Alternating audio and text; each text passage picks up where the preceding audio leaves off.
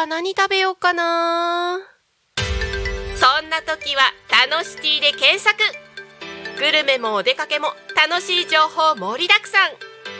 美味しいお店お気に入りのお店を見つけちゃおう。デジタルブックホームページにて配信中。みんなのタウン情報誌タノシティが11時をお知らせします。P A K O P A K O P A K O FM.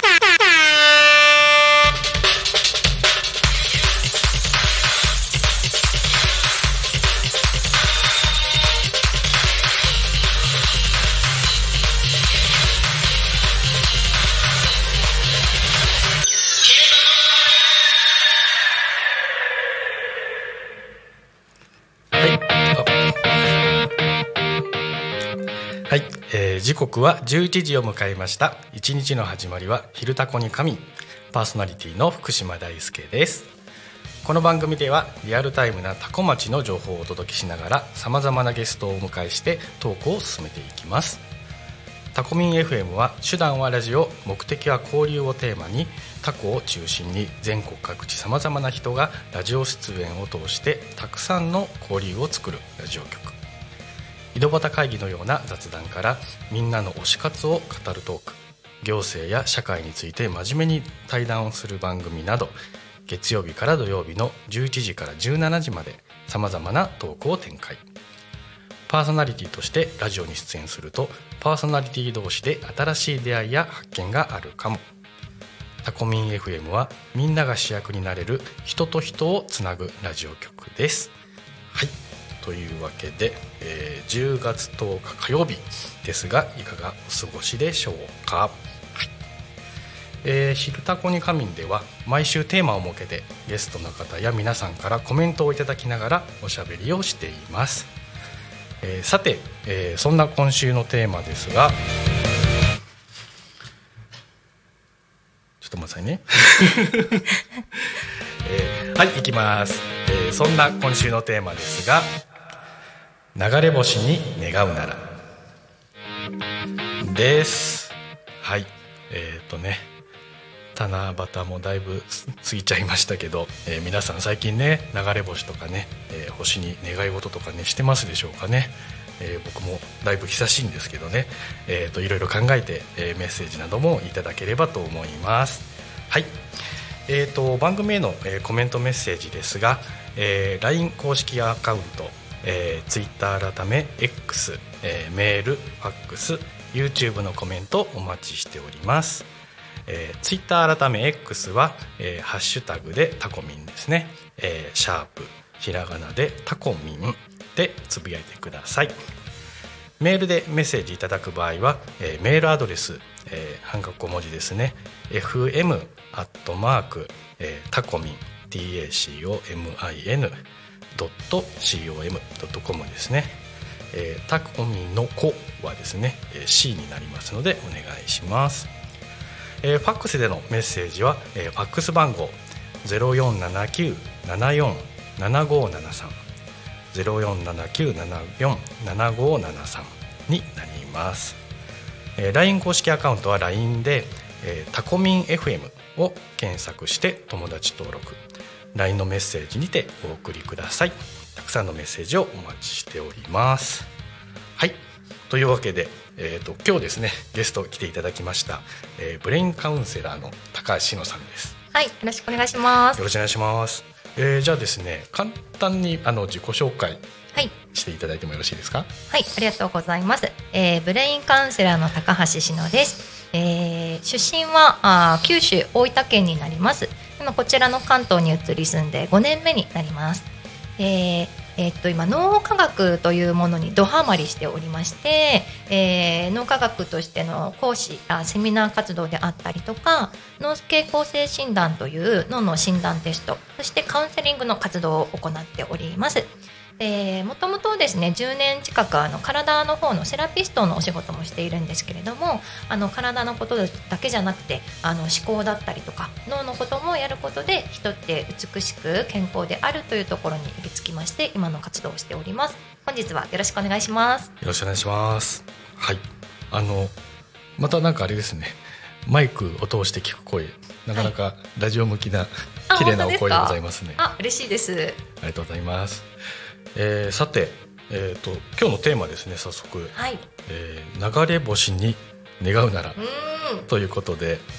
あの先ほどテーマをお伝えしたらねうんうんうなってらっしゃいましたけど。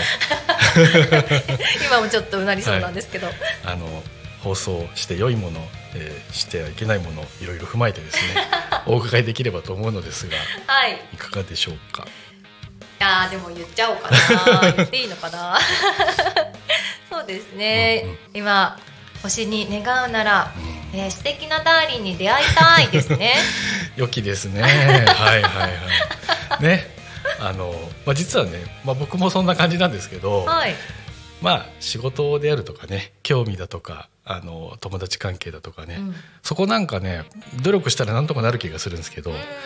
なんかパートナーってなんか星に願った方がいいようなね。ねなんか願った方が出会えそうみたいな、ねそうそうそうそう。気がしちゃいますけどね、はい。素敵なお嫁さんになりたいみたいなね。小さい頃はね。ねあーそうねありましたねそういありましたう時も、かね。うんうんうん。はい。そう。なのであの、まあ、僕もねあの実はね前々前回ぐらいの時にねはい。そうあのいろんなパートナーが欲しいって話をしてね。いろんなパートナー。そう仕は事のパートナーとか、あと、うん心の友で親友みたいなのとか、い、うん。うんあとはそういう人生をずっと寄り添う人みたいなね、全部欲しいなとか思いつつ、はい。うん、まあでもあのパートナー以外はすごい満たされてるみたいなね。のがあったりして、うんっていうのはなるほど。そうなんですけどね。じゃあ一緒に、えーと流れ星そろそろまた流星群の季節が来ますかあね、そうですね、うんうんうん。そう秋のあ流星群ですね。あ秋か。はい。秋ぐらいだとまだそんな寒くないのかな夜でもね。そうねこの辺とか星すごい綺麗に見えそうですね。ねそうそうそう。あの僕がいるね埼玉の方はね、はい。あの元国立、えー、と天文台があった町でえなのでそうそう。山の標高700とか750ぐらいのところに行くとやっぱりね流星群みたいなのも綺麗に見れるのでいいですね。ぜひとも願いに来てほしいなと、あじゃあぜひご一緒させてくださはいい、思っております。はい。で、えー、とさっき伺ったブレインカウンセリングですね脳科学ということで、あのーまあ、普通に暮らしていたらそんな身近じゃない気もするんですけど。あそうかもしれないですね。うんうんなんかそれになんか、あのー深めようと思ったきっかけみたいのってはい。聞かせていただいてもいいですか、あありがとうございます、そうですね。きっかけはやっぱりその自分がセラピストをしていて、あのやっぱ10年近くお体のことに携わっているとですねなんか人の健康とか美しくあるって体のことだけやっててもダメなんだなっていうことが23年前ぐらいから分かってきてたんですよね。でどれだけやっぱ揉んでも揉んでもケアしてもなんかこう良くならないなとか向上してこないなってなんでだろうっていうところをすごく考えていて。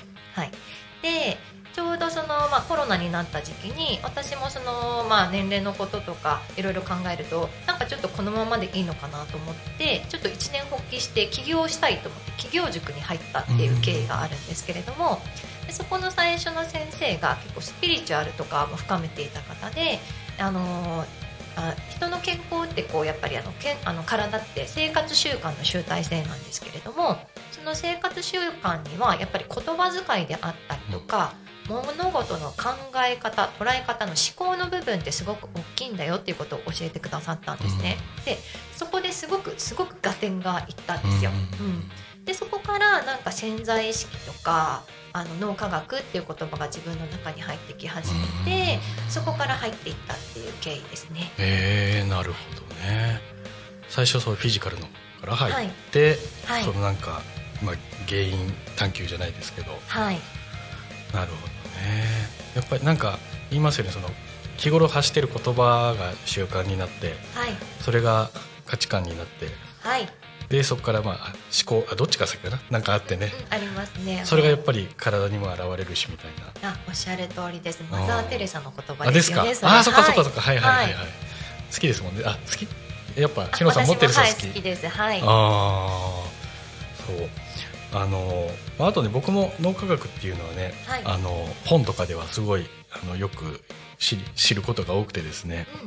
うん。でなんだろうな、まあ、スピリチュアルなものっていうのはなんて言うんだろうな、まあ、信じるものは救われるみたいなので僕は好きは好きなんですけど、はい。やっぱり男子だからというかね科学的なものがスッと入ってくるんですよね。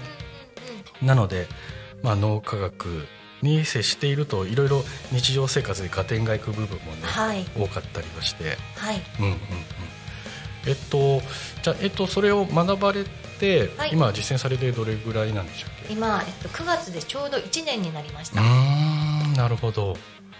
でやっぱりそういうお客さんと対峙する時もいろいろ影響あるだろうし、ご自身でもいろんな変化があったわけですかね。あそうですね、うん。まずやっぱり自分自身に大きな本当に大きな変化がありまして、うん。今の自分自身を1年前の私が見たら本当に驚くと思いますね、はい。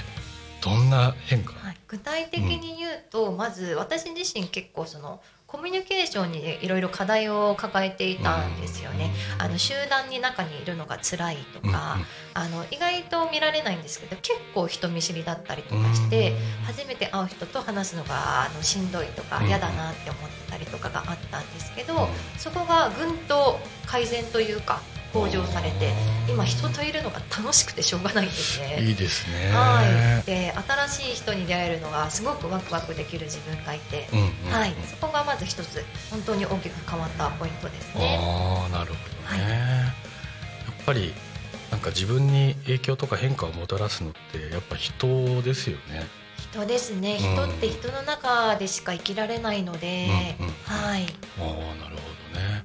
そのそれ以外にもあるわけですか？人とのまあコミュニケーションみたいなものがちょっと変わったっていうのと、そうですね。人とのコミュニケーションがまず大きく変わったのが1点目ですね、であと2点目に私ちょっとあのいわゆる発達障害の ADHD の毛が結構強くあの昔からあったようなんですよね。あんまり自覚がなかったんですけど、まあなんかすごい同じ小さなミスを何回も繰り返したりとか多分あの私姉が保健師なんですけど、うん姉にも「あなた多分多動だと思うよ」みたいな、うん。もうやたら動いちゃうとか、でそういうのが結構如実に出てた時期があって、ちょっと悩んでいたんですよね、うん。仕事でもすごいミスが多くて、あのお客さん怒らせて帰ってうん。帰ってしまったりとかあのお店やオーナーさんにもすごいご迷惑をかけてしまったっていうことがあって。でなん同じミスを繰り返すたびになんで私こうなんだろうってすごくすごく悩んでいたんですよ。うんうんそれがこの脳科学のことを勉強を深めれば深めるほどにあの整ってきてですねうん。今同じその小さなミスを繰り返すっていうことはほとんどなくなりました。その脳科学であるとか学ばれているブレインカウンセリング？はい、ブレインカウンセリングと、まあ、そのあの脳体性理論っていう脳科学のカリキュラムがあるんですね。うーん。はい。それの、まあ、教えというか、はい。それを学んで、えっとまあ、ミミスを減らす方法？工夫はい。みたいなものなんですけど、どうどういったミスを減らす方法とか工夫というよりも、うん。その脳が活性化されることによって、うん。そういったミスがなくなると言った方があの正しいかと思います。はい、まあミスはねする、はい。して困ってる方もいるでしょうし、はい、まあ、あとやっぱりその、まあ、今 ADHD 的なってことをおっしゃいましたけど、やっぱりあの、まあ、自分の中のそういうちょっと、まあ、負の遺産っていうとあれですけどね、うん。そういったリソースって同じような人にすごい勇気を与えると思うんですよね。はい、やっぱりそういった何？注意欠陥？なんて言あうんですかね。注意欠損障害ですね。ですか、うん。はい、で、まあ、悩んでる本人もいるでしょうし、はい、親御さんもいるでしょうしね、うそういう方にとってはとても希望の光だと思うんですけど。そうなりたいですね。うーん。はい。えーでもそっかそういう考えを学んでなんだろう自分で咀嚼して、まあ、何かでアウトプットしたり実践していくうちにそういう、まあ、ミミミスが減る。ような感じになっていくんですかね。私の体感覚では、うん。集中力がものすごく上がったっていうことですね。脳が活性化されることによって、うん。うんなのであのこう物事を俯瞰してみたりとか、うんうん。あとそれこそ注意力がやっぱり上がるので、うん。一回一回その確認がちゃんとできるようになったりとかそういうことだと思います。へー。はい。まあ学生さん勉強でもそうですし、はい。まあそういう授業とかでもはい。活かせるしバイトでも社会人の仕事でもねはい、みんなが活かせることですよね。そうなんです、うん。みんながどんなシーンにも活かせるのがこの脳科学なんですようね。ーん。はい。でやっぱりその集中力っていうのはね、はい。一番なんか大事なファクターというか。あ、とっても大事だと思います。私はそのやっぱり中あえっとその集中力が上がったっていうところで、うんもう一つ大きな大きなあの変化というか嬉しいことがあったんですね。うんうんそれを少しお話しさせていただいてもいいですか？それっていうのが私あの3年前にちゃんとあの看板を上げてというかあの開業届を出してずっと個人事業主でやってるんですけど、うんうん自分でちゃんとビジネスやって走るぞって走り始めて今3年目なんですよね。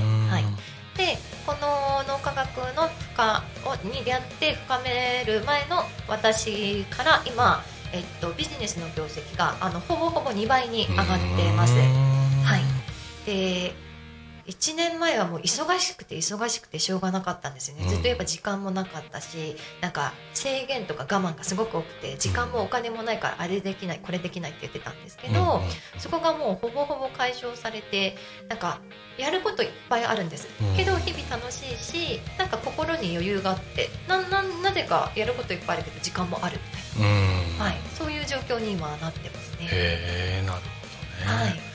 なんか人の脳って元来なんかマルチタスクができないみたいな話聞くんですけどうん。それってどうなんですか？えーっとできないということはないと思いますね。うん。その一つ一つに取り組むときうん。にやはりその一つのことに集中した方がパワーはすごく発揮されるんですけれども、まあ、例えばなんですけど携帯電話にアプリって皆さんたくさん入ってると思うんですけどそれを一つ一つしっかりとクオリティの高い状態で使いこなせるようになるうん。という感じです。うーんなるほどね、まあそういう切り分けであったり使い分けであったりはい。スイッチの入れ替えみたいなね。そうですね。スイッチのうん。切り替えがすごくスムーズにうまくできるようになる、うんうん。はい。へえなるほど。あの今そういうカウンセリングを実際、はい。あのお客様というかクライアントさんにされたりしてるわけですかね、はい。おー。あの実際なんかどういった流れでカウンセリングってするものなんですか？あですね、えっと、私のケースなんですけど、うん。私の場合はあのブレインカウンセリングあブレインカウンセラーという資格と、うんあと別にブレインアナリストっていう資格も持っているんですね。はい。はい、でそのアナリストの方がその脳傾向性診断うん。というその診断テストをあの解析カウンセリングすることができる資格になるんですけれども、そこの診断テストから入っていただいて、うん。解析と一緒にカウンセリングをするという流れで私は入っていまして、はいはいはい。大体クライアントの方がやはり何かこうお悩みだったりとか、うん。あの目標達成したいけどできないっていうこととかがあったりとかして、今の自分を知りたい、うん。うん。そういう方があの来られるケースが多いですね。はいはいははい。い、そこからテストカウンセリングという流れでやらせていただいてます。うーん。なるほどなるほどじゃあまずそのテストが入り口というかきっかけそうですねきっかけなことが今は多いですうね。はい。なるほど。僕もなんかねさらっとだけ見たんですけど、えっと、ウェブでできるんでしたっけ？あそうですね。テスト自体はあのあのパソコンと携帯どちらからでも大丈夫です。はいはいはい。それで傾向というかはい。診断結果が出るそうです。とおーなるほど。気になりますね。あありがとうございます。ああそっかあの、まあ、僕もねそういうなんかあの診断もので有名なところでいくとあのストレングスファインダーはいはい。ってあれってどうですか？ああれもすごくあの いいと思いますよ。はいやっぱすごすごくあのされてる方多いですし、ですよねうんはい。ああいう診断ものだとそ相当有名なかなり有名どころですようんね。はいや。っぱりそのなんて言うんだろうな。自分の、まあ、集中力の話ありましたけどね、はい。僕ねすごい好きなのがね左利きのエレンっていうねあ漫画。あ知ってます？有名ですよね。あのちょこっとだけ読んだことあります。はい。あちょっと読んでください、は めっちゃおもろいんですけど、はい。うん、あの才能とは何かっていう定義があるんですけどね、ううん。ん何なんですか？才能の定義。才能の定義は集中力の型。型、型、うん。はい。それがあのまず早い遅い。すぐに集中できる人、遅い人。うんうん。うんあとは集中できる人が長い時間が長い人短い人あとはあの集中の、えー、と深さが深い人浅い人なるほど。でそれはいい悪いではなくてまあただただ型であるっていう話があって。で僕は遅い。集中できるまで遅い。はい。で長い深いっていう。はい。だからもう根っからのオタクタイプね、おおなるほどですね。そうそう。それそれは何かの診断でそうされあの分かったんですか？まあ、それはもう自分の単純な、あのイエスノーって感じですね、はい。イエスイエスノーっていうかどっちだろうっていうはい。診断なので、まあ自己判断ですけどね、うん。まあ、今までの傾向からしてそうじゃないかなって、まあ、だから早い遅いっていうのも、まあ、ある意味ちょっと自分で決めつけてる感はあるので。はい。もしかしたらそれこそ脳科学のアプローチというかね。はい。で早くできる余地は十分あるんですかね。もちろん可能です。なるほどね。いやだからそれこそねスイッチの切り替えじゃないんだけどすぐにパッてできたらどんだけ幸せだろうかってね思うわけですけど。そう。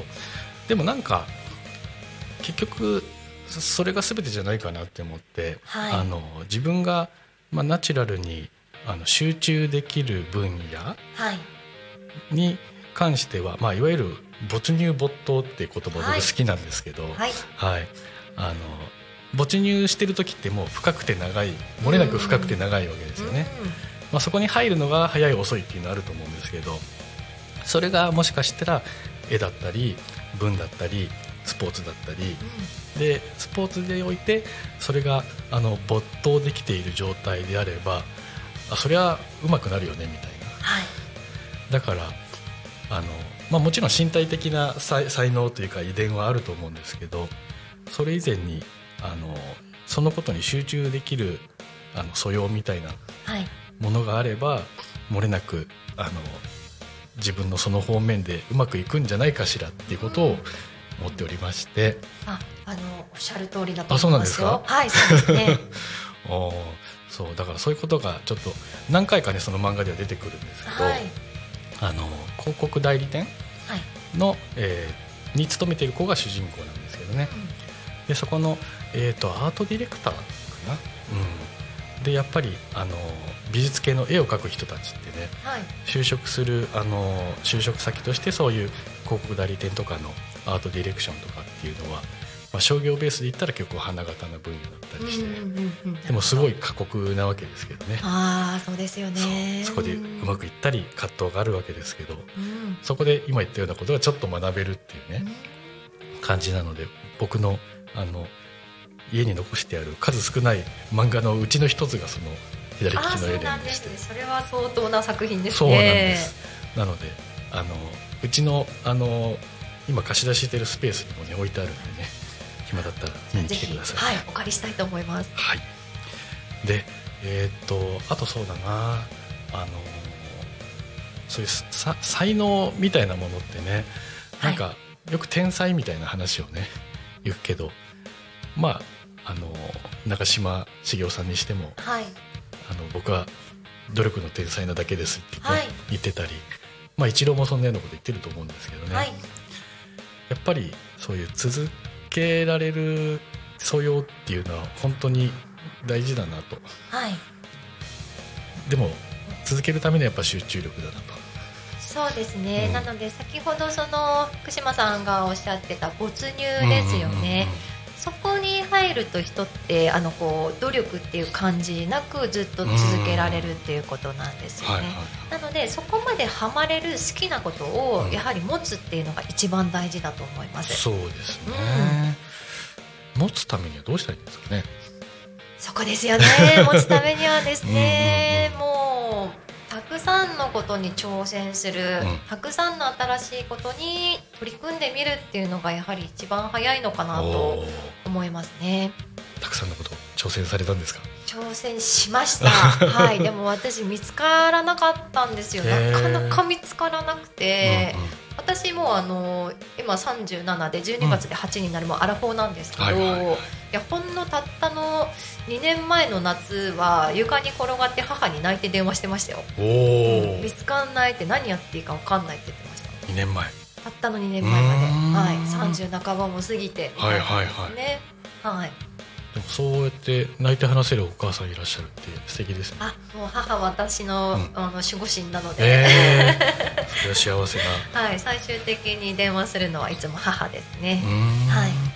じゃあその後の2年間もいろいろやっぱりはい。やられてたわけいろいろやってましたね、うんでもうのらりくらりというかふらふらふらふらずーっとしてたんですけど、でも探すことは諦めなかったです。私にも絶対何かあるはずっていうのはずっとありました。なるほど。です、はい。またですねちょっと後半でそこら辺もい。ろいろお伺いしたいと思うんですけど、えーそれではですね、えー、多古町の気象情報、はい。交通情報をお知らせしたいと思います。このチャイムでいいのかな？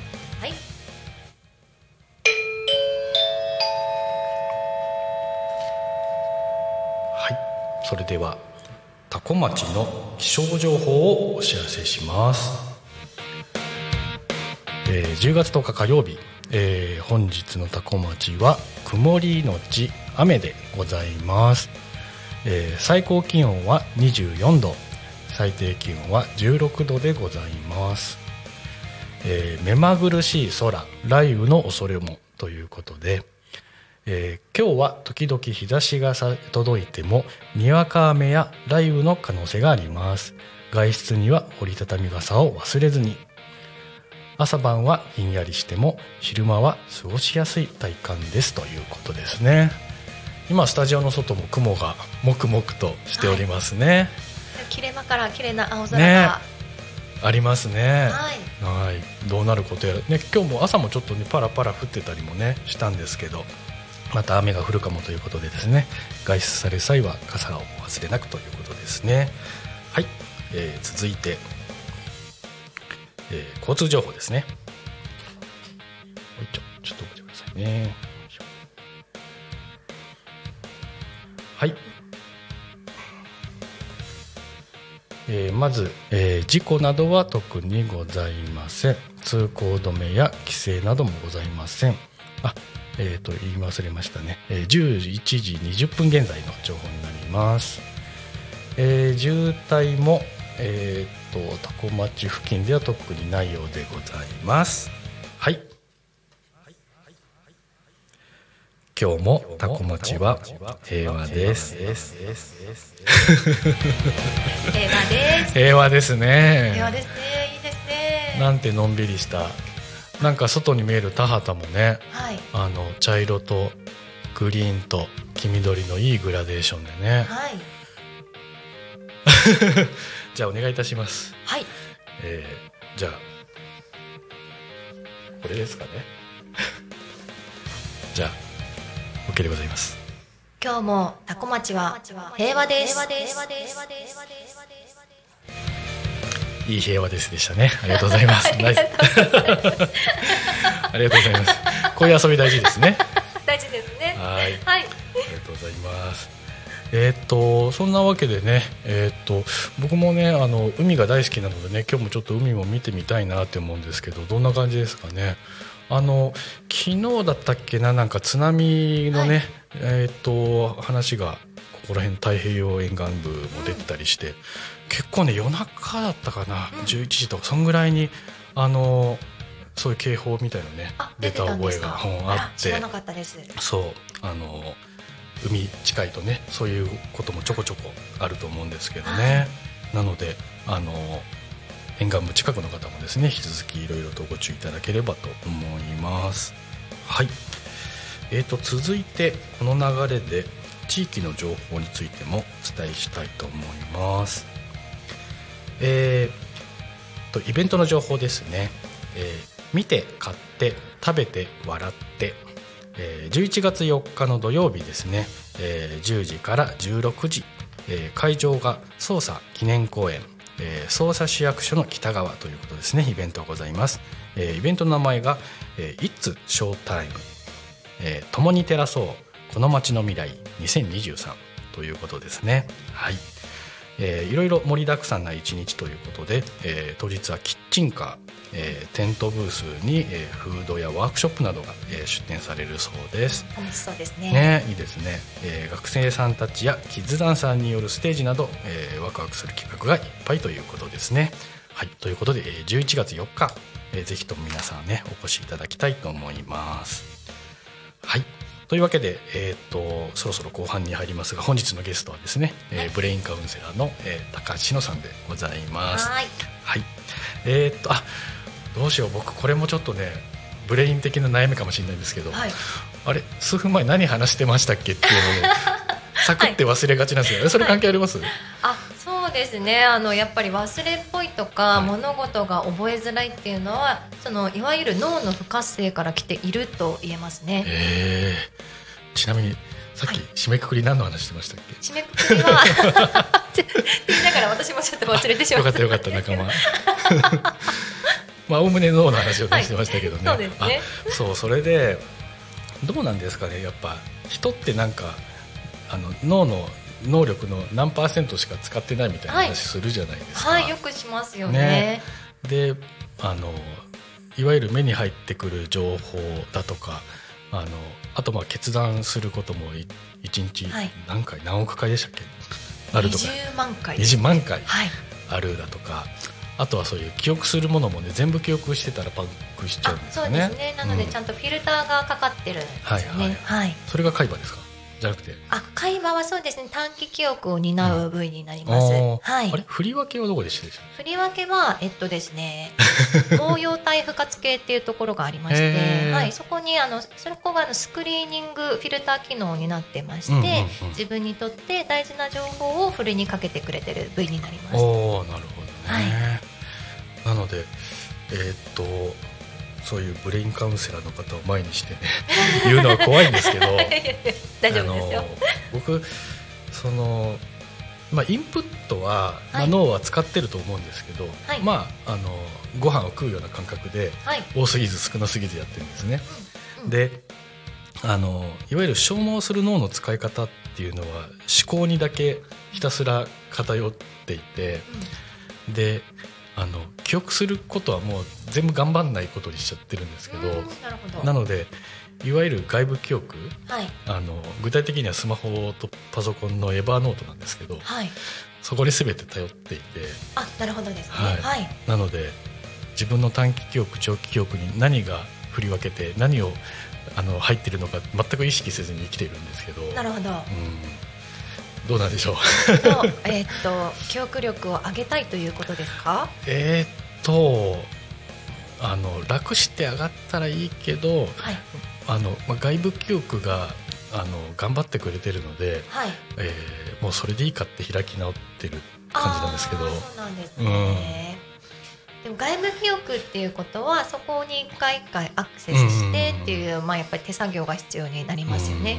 それが全部自分の脳の中に入っててその引き出しが瞬時に引き出せたら、もっと楽ですよね。ああそうですね、はい、そこら辺もなんか学ばれる前と後で変化ってあったりします？あそうですね。記憶力もやっぱり上がっていて、うんうん、例えばその人の名前をよく覚えているであったりとか、うん、やっぱり予定をそのカレンダーを見なくても覚えているであったりとか、はいはい、記憶力も間違いなくアップしていると体感していますね。おなるほどです、はいえーと、後半に入るまでまた、えーと、言うのを忘れてました、はい、えーと、本日のゲストはそのわけで、えー、とブレインカウンセラーの高橋瀬さんですね、はい、で、えー、とタコミン FM の、えー、とお知らせを今一度しますが、えー、月曜から土曜の11時から17時、えー、リスラジにて、えー、リアルタイム放送しております。放送した番組はすべて YouTube と各種、えー、ポッドキャスト、えー Apple Podcast、Spotify、えー、Amazon Music、スタンド FM にて聞き逃し配信で楽しむことができますという感じですね。はい、えーと、そしてあの本日ですね、えーと、番組がいろいろと、えー、この後もございますのでお伝えしたいと思います。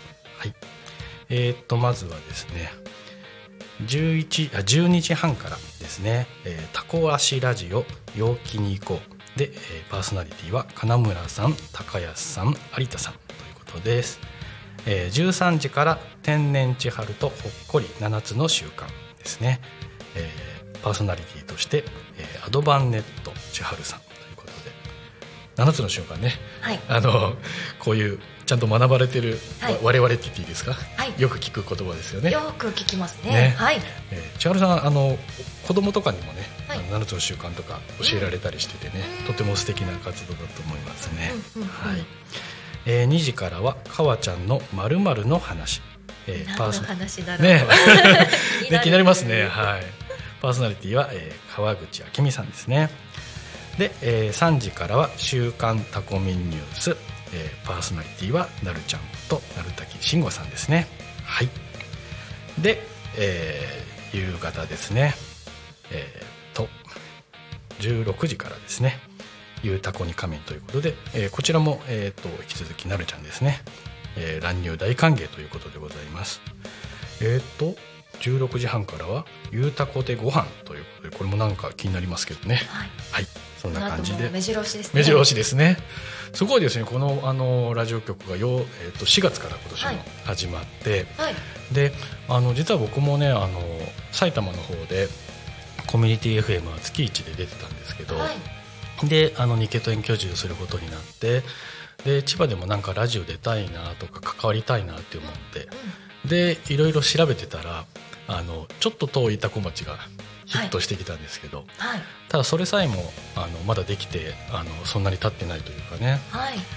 でやっぱりこういうあの発信できる場所つながれる場所ってね田舎ほどあった方がいいとねあそうですね。思うんですよね。うん。あでえっ、と今お住まいの地域って言っていいんでしたっけ？あ大丈夫ですすかはい。あの実は僕前あのやってたラジオがあの七子ライブリー FM という朝霞市にあるはい。ラジオ局でコミュニティ FM で,、でそこのカバーとして和光も入ってたんですよ。あそうなんですね。和光朝霞漆器新座はい。はい。なんですけどね、まあでも和光ぐらいになるとねほぼ東京っていう感じですけどね。そうですね。ほぼほぼ東京ですね。ですよね、はい。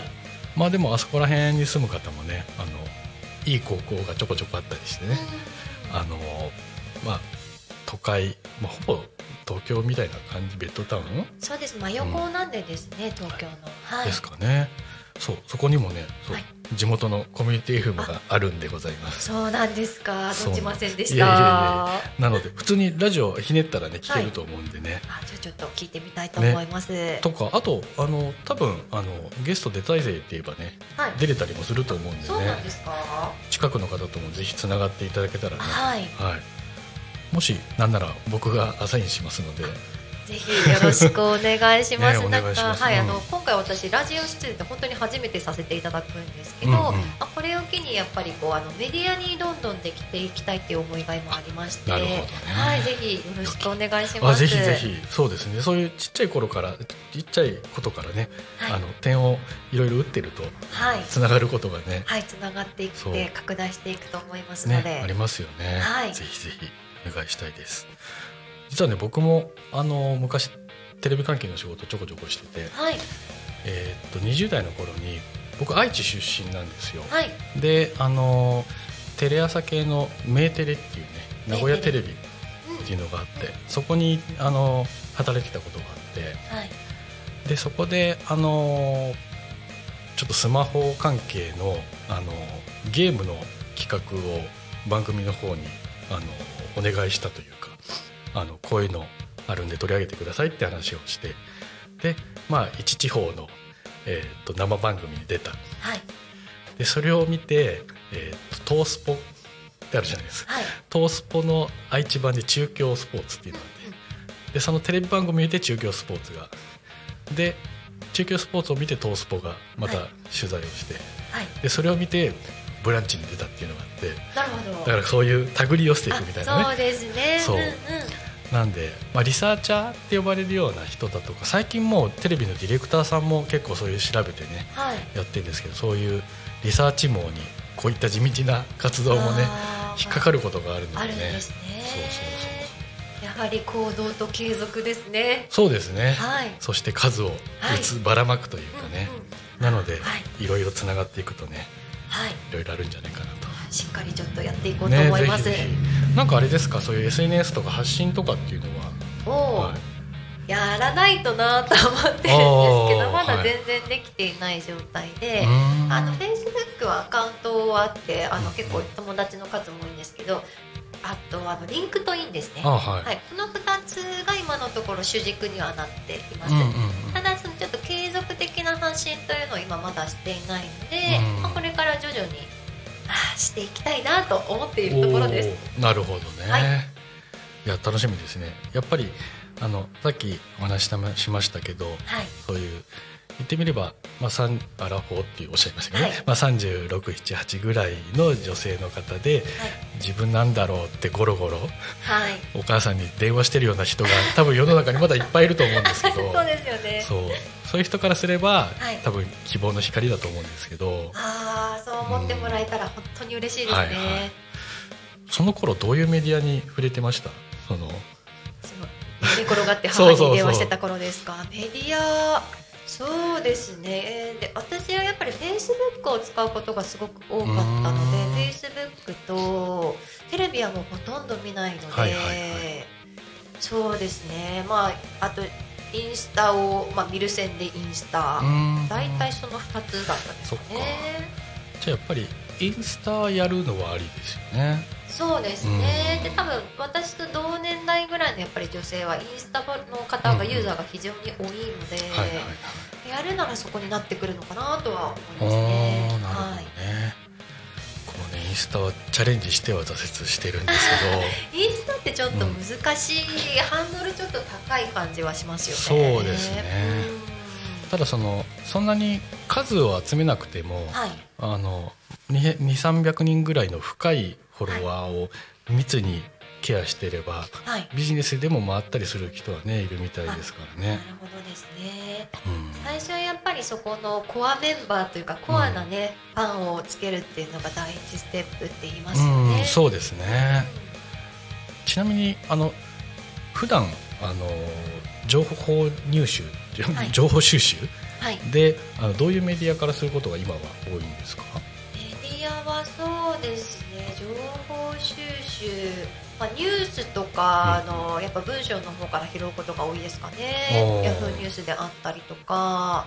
あとえーっと BBC のニュースとか、あの LINE の中にあるニュースとかのアプリとかに登録してたりとかしてて、まあ、そういうのをなんかいろいろこうざーっと読んで収集するっていうことが多いですかね。ヤフーニュースと BBC のあのあの落差がすごいですよね。ちょっと例えが悪かったかもしれないですけどそうなんかネットニュースとかに結構登録とかしているのをうん。そういうなんかあのフェイスブックとかのページに流すっていう流れてくるので、そういうので読むのが多いですかね。なるほど、はい、ね。もうテレビを一切見なくなってしまっているうんので、はい、あのチキリンさんって？チキリンさん、あのな何？えっ、と一応な何？ブロガーって言ってたかな。あのそういう起業家の人とかがねよくはい、あの聞いたり情報に収集したりする、はい。あの人でなんだろう自分の頭で考えようとか、はい、まあ、そういう我々みたいな人が聞いたらすごくしすっとくるような本をい。っはいぱい出されてる人がいるんですけど、その人が、えー、と Voicyっていうあ Voicy最近耳にするあのアプリですよね。はいはい、あ僕あのメインの情報収集 Voicyなんですけど。あ、そうなんですね。でさんがやっぱたまにテレビ見るとはい。入ってくる情報で有益なもんあるぜみたいなこと。だからテレビバカにして全く見ないのもったいないよみたいなこと。をそうなんですね。うんうん。だからあの、まあ、昔みたくダラダラ流したりとかはい、あの CM をしっかり見る必要は全くないと思うんですけどでもやっぱり質の高いなんて言うんだろうな。やっぱネットの雑多な情報と比べると、はい、まあ、作り込んだ、うんね、質の高い情報もあったりするので、はい。まあたまに僕ははい。見たりもするんですよね。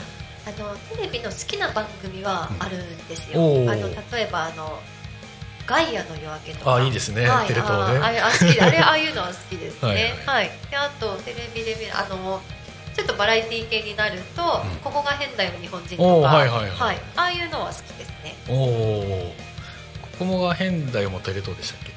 違うっけ？あれ何でしたっけ？ちょっとはい覚えてないです、すいません。なるほどね、はい。まあ、最近あの TVer ってねあの、はい。スマホとかパソコンでも見れる感じで、うんうん。だからもうあのリアルタイムで見なくてもはい。で別に録画とかしなくても見れたりするからはい。めっちゃ助かってますけどそうでね。すね便利な時代になりましたよねね。本当に。そうそれでさっき言った Voicyどうだろうなもうここ23年ぐらい僕メインのはい。情報源だったりして、はい。あの基本的にあの審査で通った人しか配信ができない、なるほど。はい、音声のプラットフォームなんですけど、はい。であのやっぱり音どうだろうな耳をあのその話してることにあの塞がれるというかはい占拠されてるとやっぱり入ってくる情報の質とか量が入りやすい気はしていて、はい。でかつ僕の場合すごい耳っていうのが自分の中で一番敏感なはい。感覚器だったりするんですけどね。そうなんですね。そうそう。だからなんか作業したり車運転してる時に音声メディアってとても強いなってはい。思っていて、まあなんでそんなこと言うかっていうとはい。 Voicyとかやられるとすごくいいと思ってるんですよ。ありがとうございます、うん。実は私そこを少し考えていましおてーあのこう文章とか写真での発信が多分うん。あんまり得意ではないんですうよーん。ね。であの最近人とお話しすることとかがすごく楽しくて、うんうん。で声を褒めていただけることもすごく多くて、その音声での発信っていうものにそれこそトライしてみたいなって思ってるんです。いいですね。はい。なので、まあ、ささっきお話したようにあのボイシーは審査があるので、あの他の何かの数字があると、はい。はい、合格しやすいみたいなのがあってあなるほどね、それがインスタのフォロワー数だったり、はい。本のあの著作の執筆数であったりとかだったりして、まあ、多少何かとんがってるといけることもあると思うんですけど、なるほど。でなんかね通過率が結構低いらしいんですよ。そうなんですね。そう。で僕はまあ喋るのもまあまあ好きだし、はい。だから僕もいつかやりたいなとは思っていて、はいでもその行くための戦略としては何か別のベースをこう作る必要があるわけですそう。そうそうね。で一回クラブハウスってね、あったじゃないですか、はい。であそこでちょっと僕がしくじったというか、はい。あの日本に来て2日目ぐらいから始めてあすごい早かった早かったんですよ、はい。もうめなんだろうな。言うてもあのメディアアーリーアダプターっていうのがどういうもんなのか、もう結構仕組まれてたというか、あはい、もうすでにインフルエンサーはもう最初に抱きかかえててはい。すぐにあの始めたりしてたので、うんうんまあでも一般の中では早めに入ってでその頃僕はあの養鶏家をやってて。養鶏家ですか、は鶏。鶏あの卵を育てたんですけど、はいっていうこととあとは別にそういうメディア活動みたいなのをしててはい。だから半分農家半分自分の好きな興味あることっていうのをしていて、そういう反応反 X って言葉があるんですけどそういうコミュニティみたいな発信をしてたんですよ。はい。で毎朝大体100人前後必ずあの行き来するような感じではい。で自分の仲間と一緒に毎朝企画を考えて配信をしていて、できまあまあその界隈では有名になったんですよ、素晴らしい。いやいや良かったんですけどただそのクラブハウス自体がちょっと下火にあすすぐなっちゃいましたよねね意外とそう。そで僕はもうすぐ飽きちゃってはい。そのお仲間にちょっと僕離れるけど使いたいんだったら使っていいよって話をしてはい。そのクラブハウスでうまくいったなんて言うんだろうな良き、まあ、め名声というかはい。実績を生かさずに辞めちゃったんですよ、あーなんかもったいないですね。まあ、ただその時につながった方っていうのはいまだにはい。あのやり取りはあるんでそれはもちろん一番の宝ではあるんですけどもうちょっとあざくとくというか、はい。計画的にこれでこういう実績を出した僕ですっていうのでうん。他の展開しといたらよかったなっていうあのも思うんですけど。やっぱブランディングですうんうんよね、うん、そうそうそうなのでまたやり直しなんですけど。あその今まさに運営してないと実績にならないんですかね。そう過去にこうでした、じゃダメなんですかね。まあそうでしょうね。うん。なるほどそうか。私ミクシーで10万人いましたって言われてもああミクシーみたいな。確かにそうですね。で今はみたいなね。うんうんうんうんうん。うん。いやすごく今わかりやすね。ありがとうございます。はいまあミクシー世代というかね、はいそんなのもありましたけどね。はい。というわけでもうあっという間にはい。あ早いですね。そう12時に近づこうとしていますね。はい。はい、そんなわけであの初めてのはい。ラジオということでいかがでしたでしょうあかもうとっても楽しいです。ありがとうございます。あよかったです。ありがとうございます。あのこれを機にねいろいろとはい。上り詰めていただき。あそうですね。ちょっとぶっちぎっていきたいと思ってます、そうですね。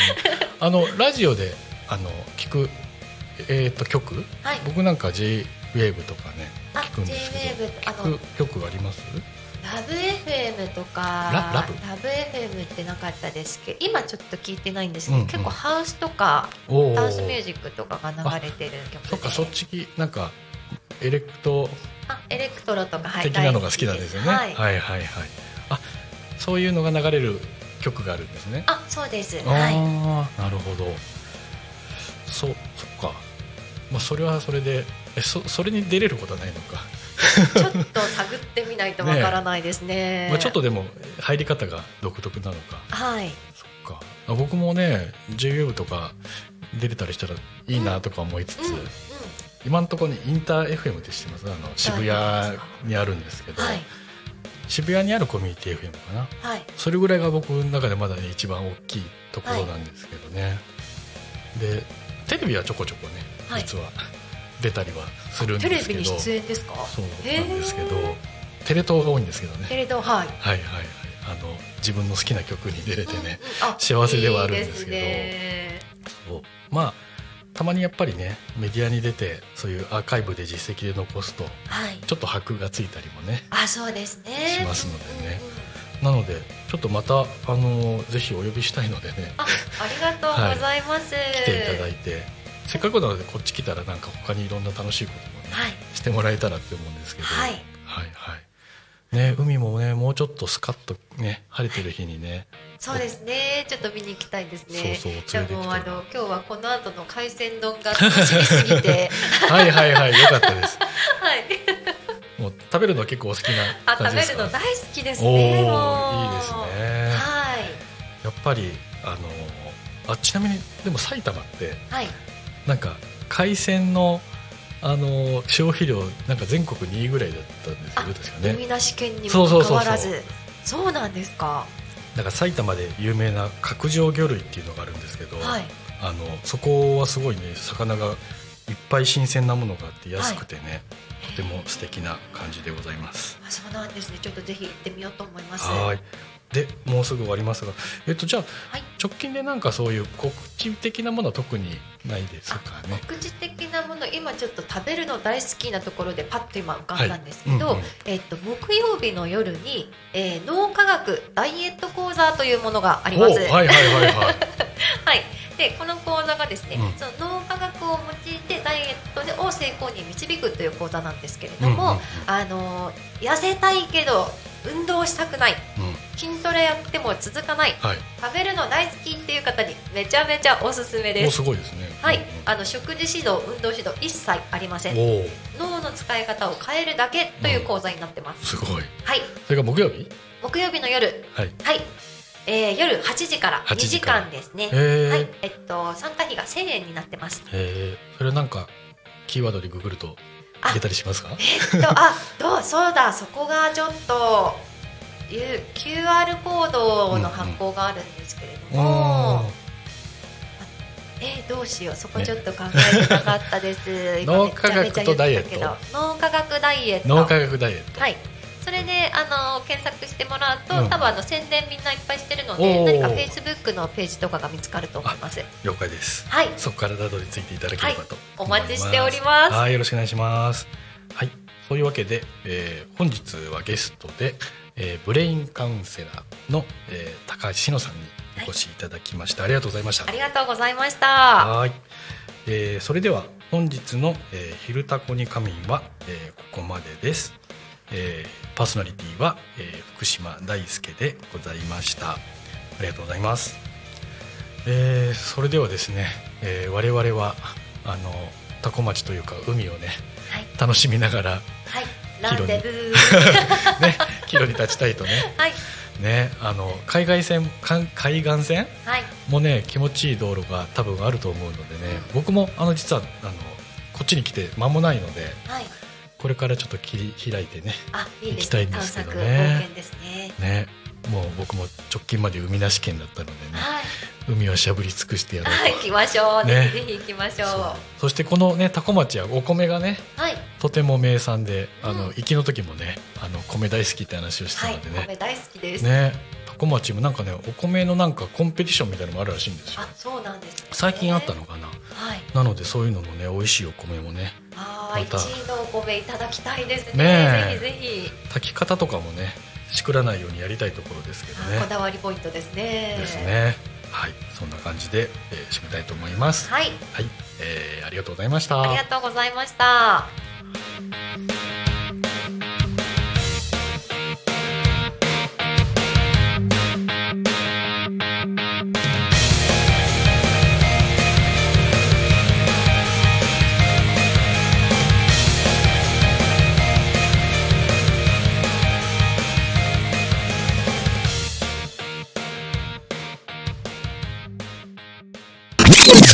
Alchemy FM.